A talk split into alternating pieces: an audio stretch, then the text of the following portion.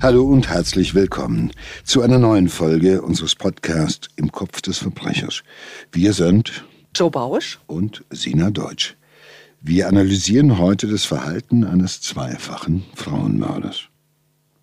Es gibt von diesem ähm, Mann ein Foto, das könnt ihr euch auf unserem Instagram-Account ansehen. Ich beschreibe das mal, ich beschreibe ihn mal so. Also es ist ein junger Mann, der sieht also, finde ich, ziemlich gut aus, hat schöne Augen, interessanter Typ. Und für mich ist das so ganz schrecklich. Ich bin ja Münchnerin und war tatsächlich im Jahr 2000, äh, wir haben gesagt, damals hieß es die Jahrtausendwiesen natürlich, ähm, war ich ganz fürchterlich oft auf der Wiesen. Also ich glaube irgendwie zehn, zwölf Mal. Und ich denke mir immer, mein Gott, vielleicht bin ich wirklich an ihm vorbeigegangen. Es war ein, eine Riesenstimmung und äh, dieses Bild, das wir von ihm haben, das ist tatsächlich auf dem Oktoberfest im Bierzelt von ihm und einem Freund aufgenommen worden. Also ein gut gelaunter, gut aussehender 25-jähriger Biertrinker, der aber ein zweifacher Frauenmörder ist und auch noch ein ganz fürchterlich grausamer Mörder.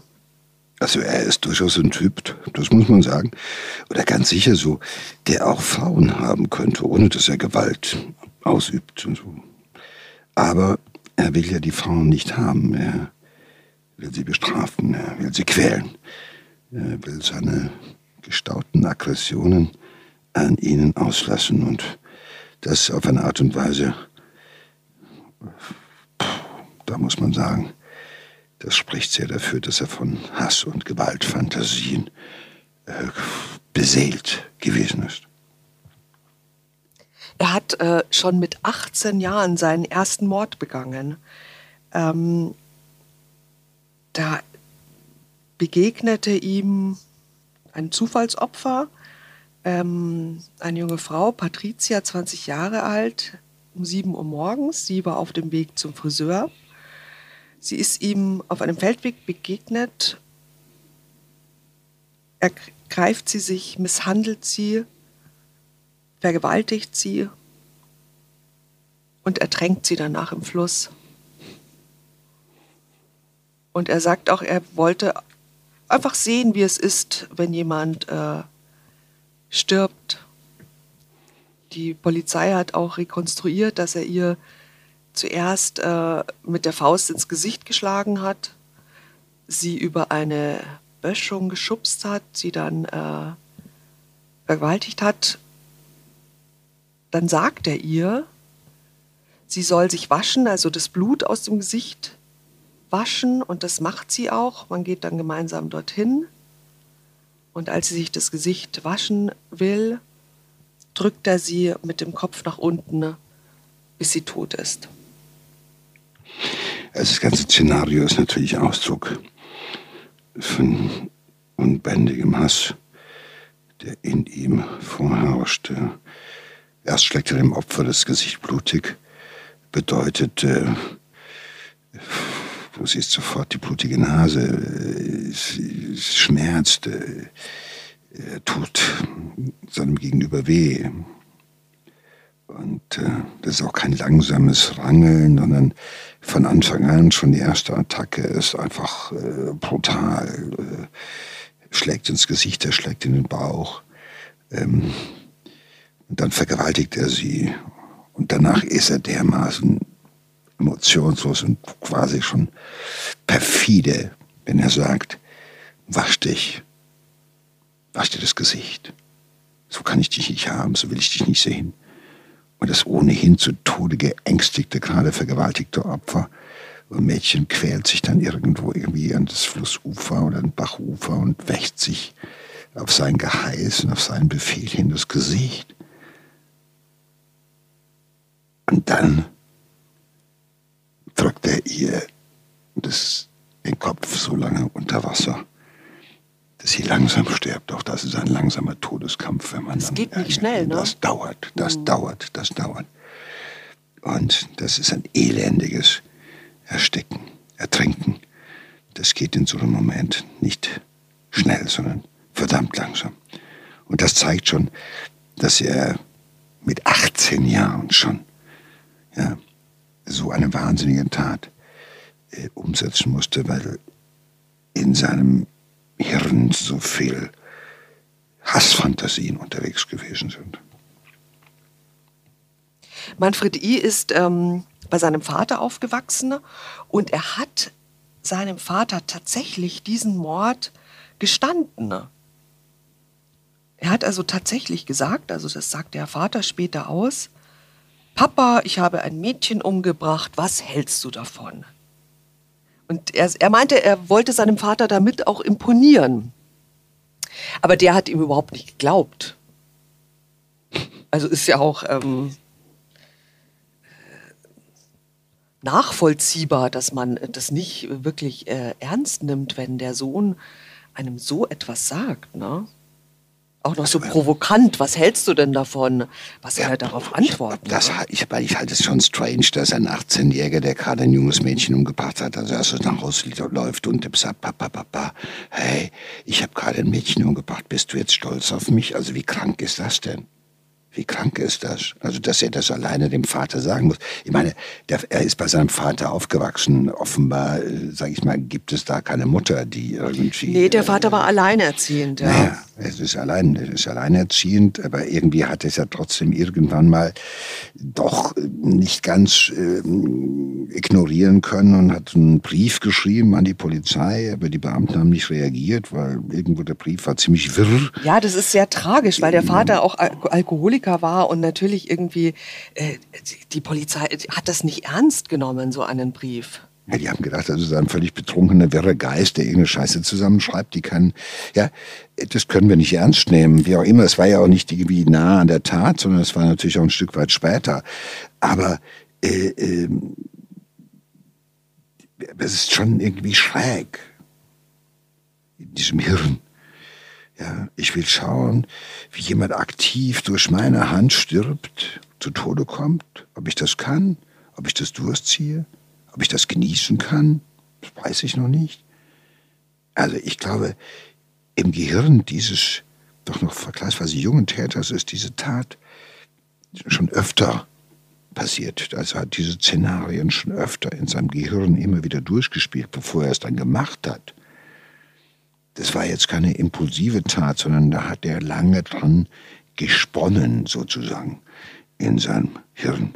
Ja, er sagt auch selber, ähm, dass er schon als äh, Jugendlicher war ja auch sehr auffällig und er sagt doch selber, ich bin ein aggressiver Mensch. Ich, ich muss mich wegen jeder Kleinigkeit äh, streiten ich weiß, es ist jetzt also sehr, schon sehr vermessen, also an dieser Zeit jetzt schon Spekulationen zu machen, aber das ist ja offenbar äh, äh, schon sehr früh auffälliger junger Mensch gewesen.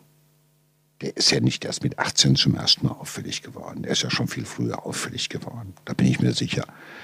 Das ist nur keinem groß aufgefallen, weil man denkt, okay, das ist pubertär und das verwächst sich und so weiter und so fort. Aber er hat ja äh, ein riesiges Aggressionsproblem. Also das ist mehr als ein Aggressionsproblem. Da ist ja, da ist eine wahnsinnige Vernichtungsenergie. Da ist, äh, da ist jemand, der ist quasi auf Level 10 in seiner Gewaltfantasie angekommen. Und da sucht er sich halt jetzt irgendwann junge, hübsche Frauen aus, die attraktiv sind, weil das natürlich nochmal seinem Kick nochmal sozusagen nochmal äh, eins obendrauf setzt. Ja, ja, also er wird immer wieder auffällig. Also dieser Mord äh, an der 18-Jährigen, äh, als er 18 war, an der 20-Jährigen, ähm, die Tat wird ihm ja nicht zugeschrieben. Also er wird dafür nie äh, bestraft, weiß keiner, dass er das war.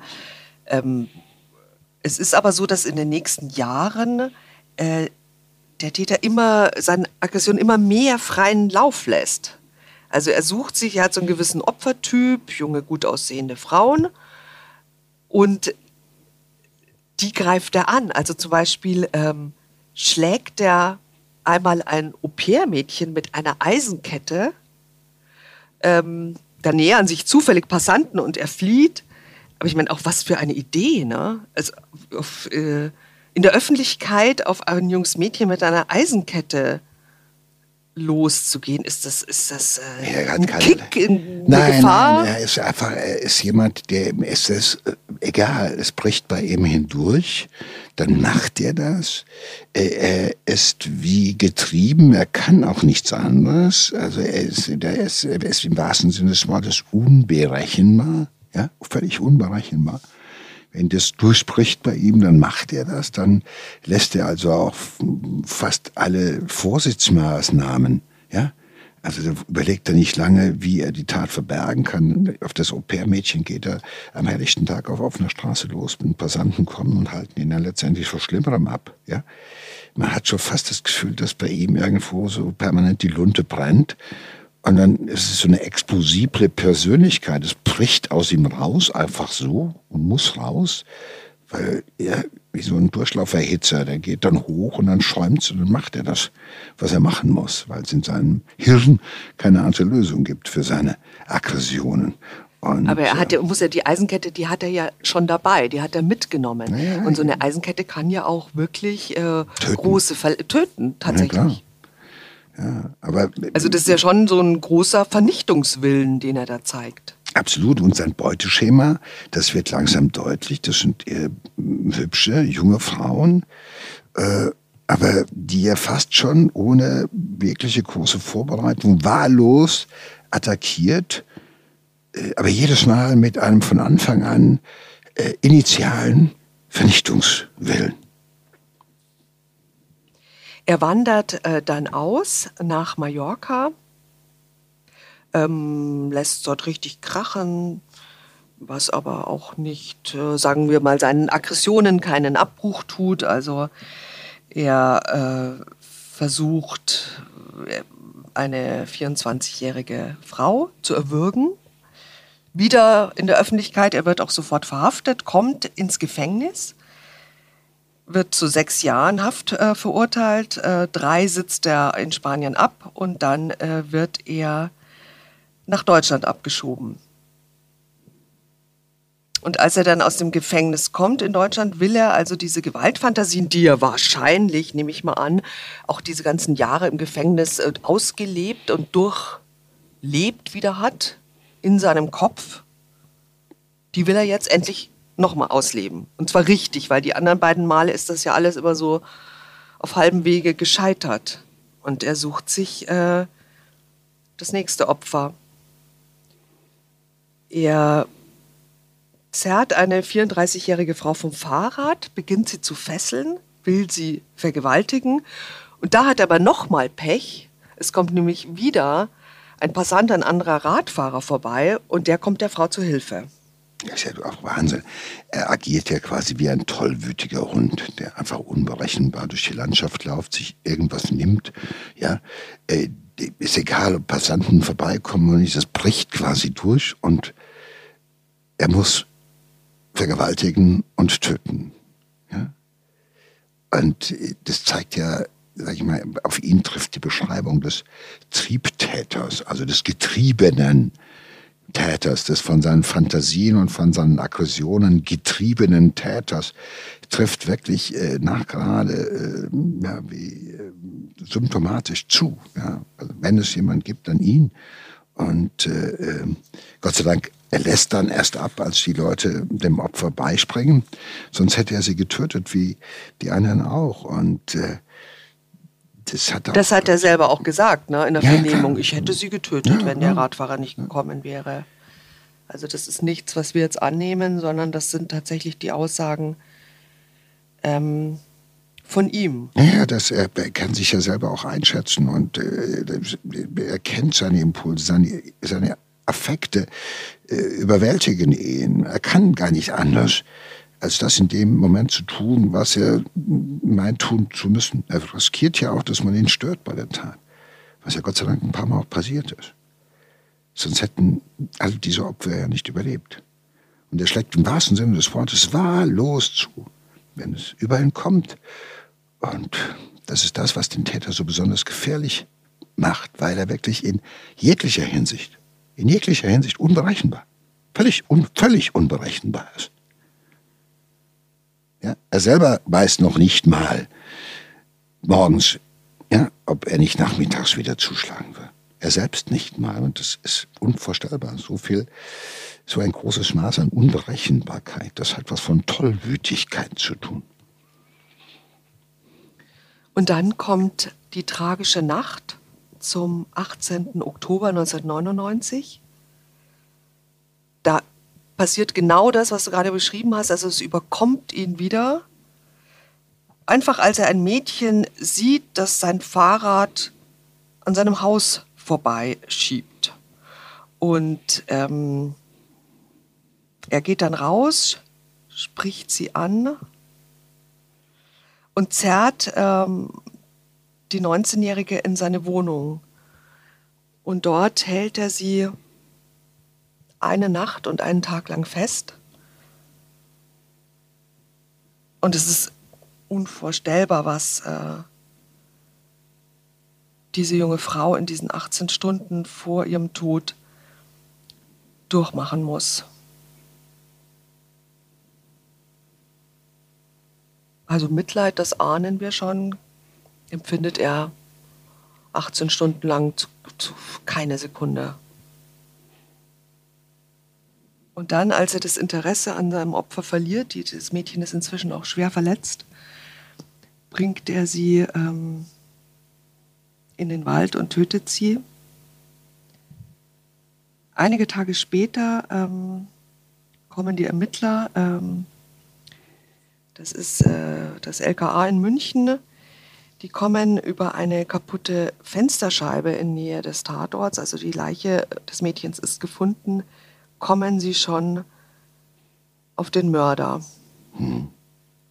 Und was man da in dieser Wohnung findet, das zeigt eben auch, ähm, sind schreckliche Spuren dieser, dieses 18-stündigen Martyriums. Anders kann man das, glaube ich, gar nicht sagen.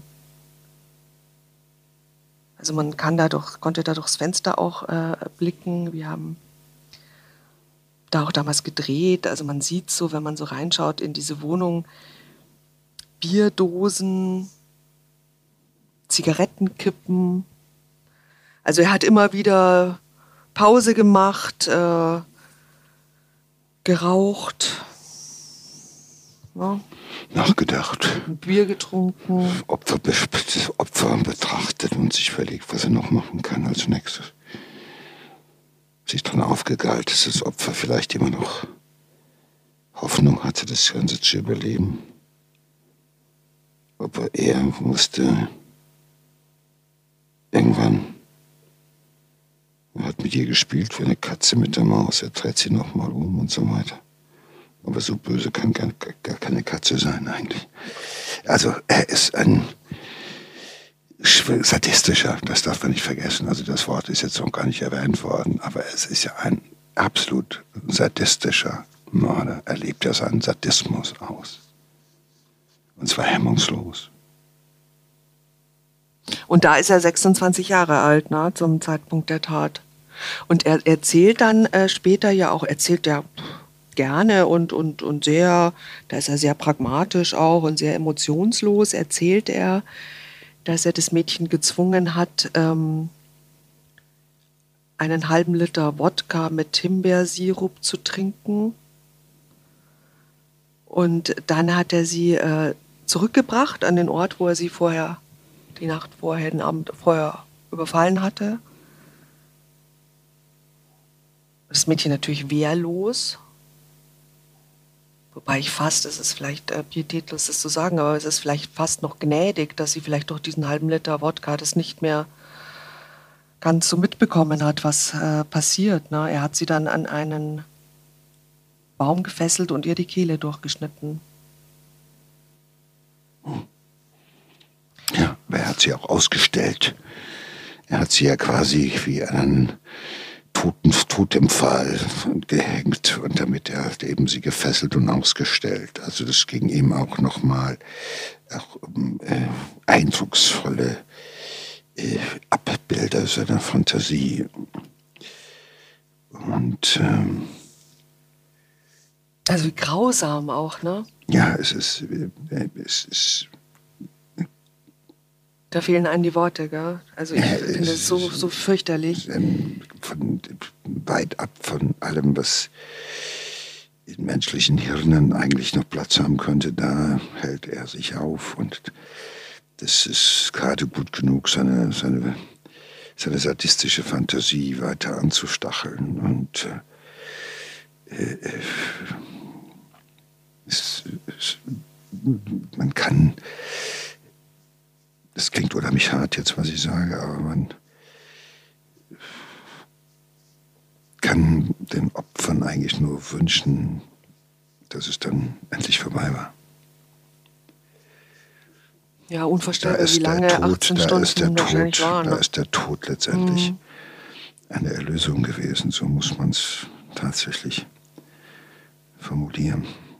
Aber er ist dann stiften gegangen, glaube ich, anschließend. Genau, also als die Beamten dann über dieses äh, kaputte Fenster, das gemeldet wurde, ähm, auf die Wohnung gekommen sind und äh, äh, diese Spuren, äh, also diese Bierflaschen und das alles gesehen haben und da auch äh, DNA von ihm gesichert haben. Also es war relativ äh, schnell klar, dass der Bewohner dieser Wohnung, also ähm, Manfred I., tatsächlich auch der Täter ist, weil man eben äh, DNA-Spuren von beiden äh, gefunden hat. Und er war aber da schon weg. Also er ist abgehauen.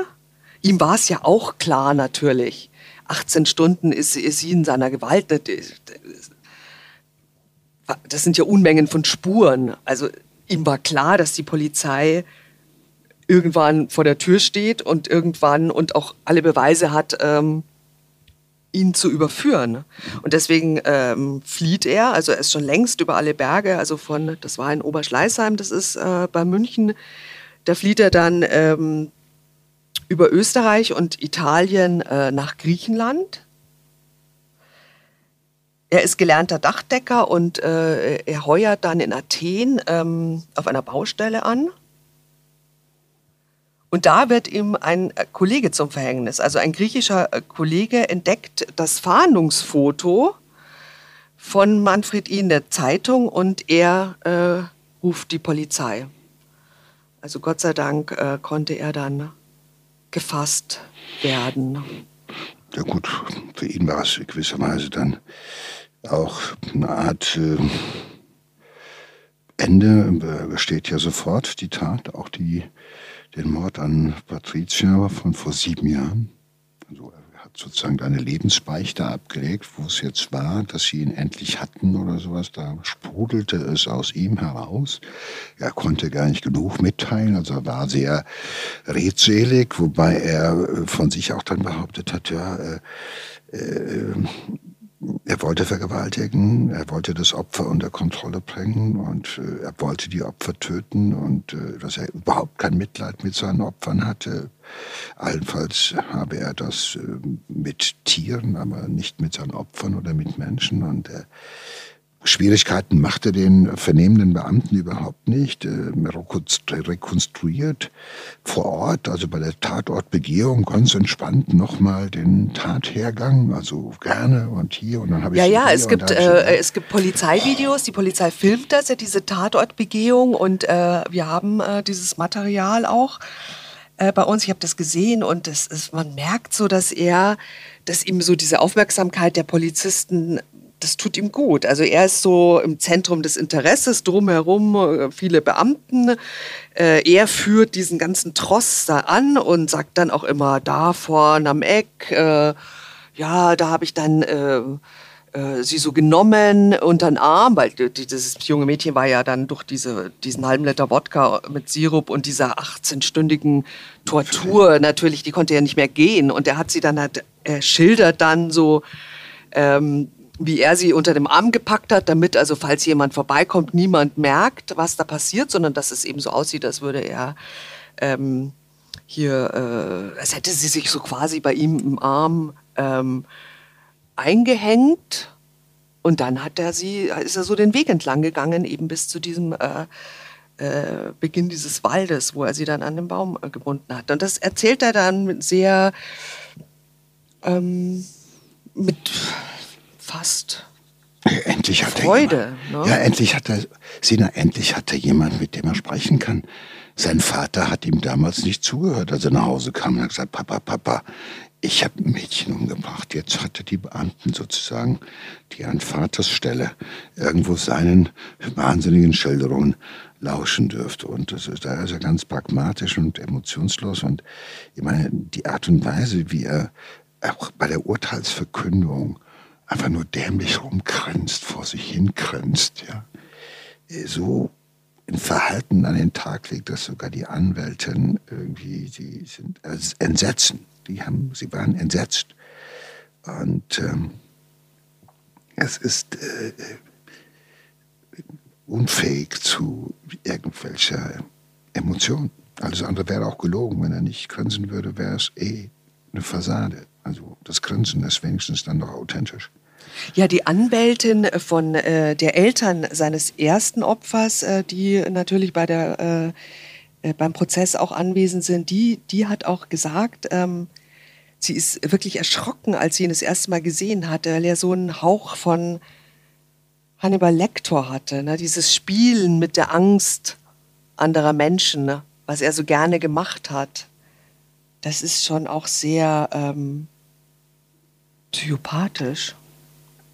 Die verklagen ihn ja auch. Also das heißt, sie gehen, die, die Eltern seiner, seines Opfers gehen vor Gericht, weil sie verhindern wollte, wollen, dass er den Mord oder die Morde auch noch gewinnträchtig vermarktet oder irgendwelche Bücher oder sonst was äh, schreibt. Und äh, seine Antwort an die war dann, sie sollen doch selbst vorstellig werden. Äh, weil er sonst äh, Briefmarken äh, für Briefe verschwenden muss. Also er ist nach wie vor.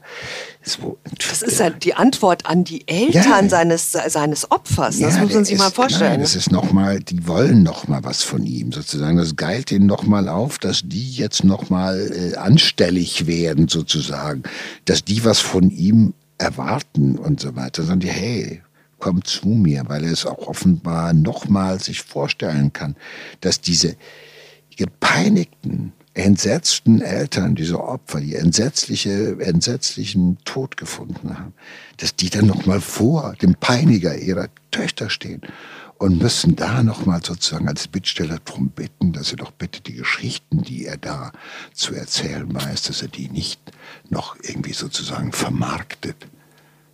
What? Also du das merkst doch, was für ein wahnsinniger, was für ein kranker Geist in diesem Kopf irgendwie unterwegs ist.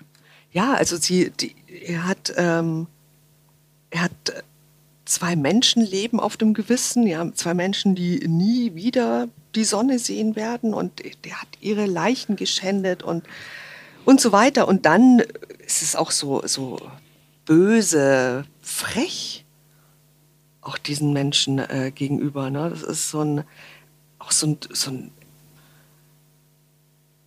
fast auch schon, ich würde sagen, schon auch so Hass gegenüber den. Nein, das ist die Fortsetzung. Es ist eine Persönlichkeit, die lässt ja nichts anderes zu. Also im Endeffekt ist es nur das, was sich vorweg schon immer dargestellt hat. Und es ist nochmal ein weiterer Exzess, ein Fortschreiten all dessen, was er sich ausgedacht hat, was er sich ausdenkt und was er gerne machen würde. Und es geht ihm immer noch um Macht, um Dominanz und um Ausleben seines Hasses.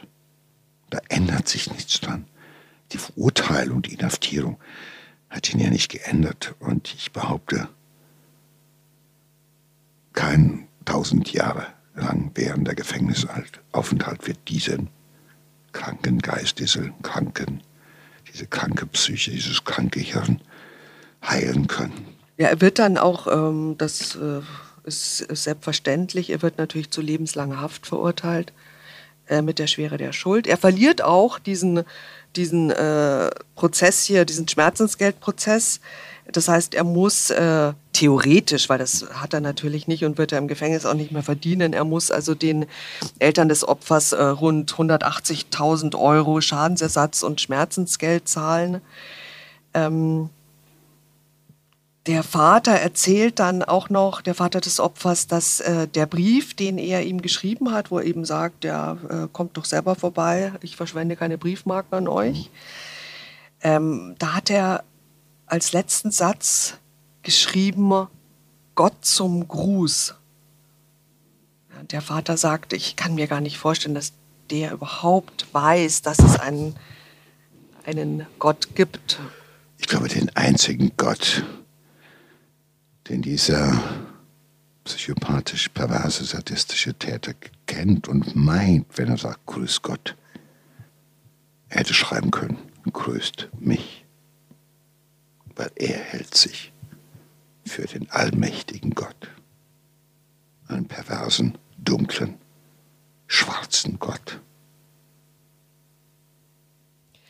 Er ist zwar kein Serienmörder in, im klassischen Sinne mit zwei Opfern, aber ähm, ich, also ich würde sagen, wenn ich denke, er wäre sicher zu einem geworden, wenn man ihn da nicht geschnappt hätte. Also er hat das, er hat, ich glaube, man kann von einem Serientäter ausgehen, weil äh, wir wissen ja nur jetzt von alleine den Taten, die er begangen hat, also vollendete Morde, versuchte Morde, Körperverletzungen. Äh, es sind ja einige Opfer einfach nur deshalb entkommen, weil zufälligerweise Passanten äh, dazugekommen sind. Sonst hätte er ja bis zu diesem Zeitpunkt, wenn alles geklappt hätte, was er angefangen hat, bis, bis zu diesem Zeitpunkt ja bereits fünf Menschen, vier oder fünf Menschen umgebracht. Ja. Und wir wissen ja nichts vom Dunkelfeld. Hoffen wir mal, dass das nur die Opfer gewesen sind und keine anderen, von denen wir bis jetzt nichts wissen. Okay, Sina, ich danke dir. Danke dir, ciao. Ja, wir sind jetzt auch auf Instagram. Auf unserer Seite im Kopf des Verbrechers, der Podcast, findet ihr neben weiteren Hintergrundinformationen und echtem Bildmaterial über die Fälle alles rund um das Thema True Crime.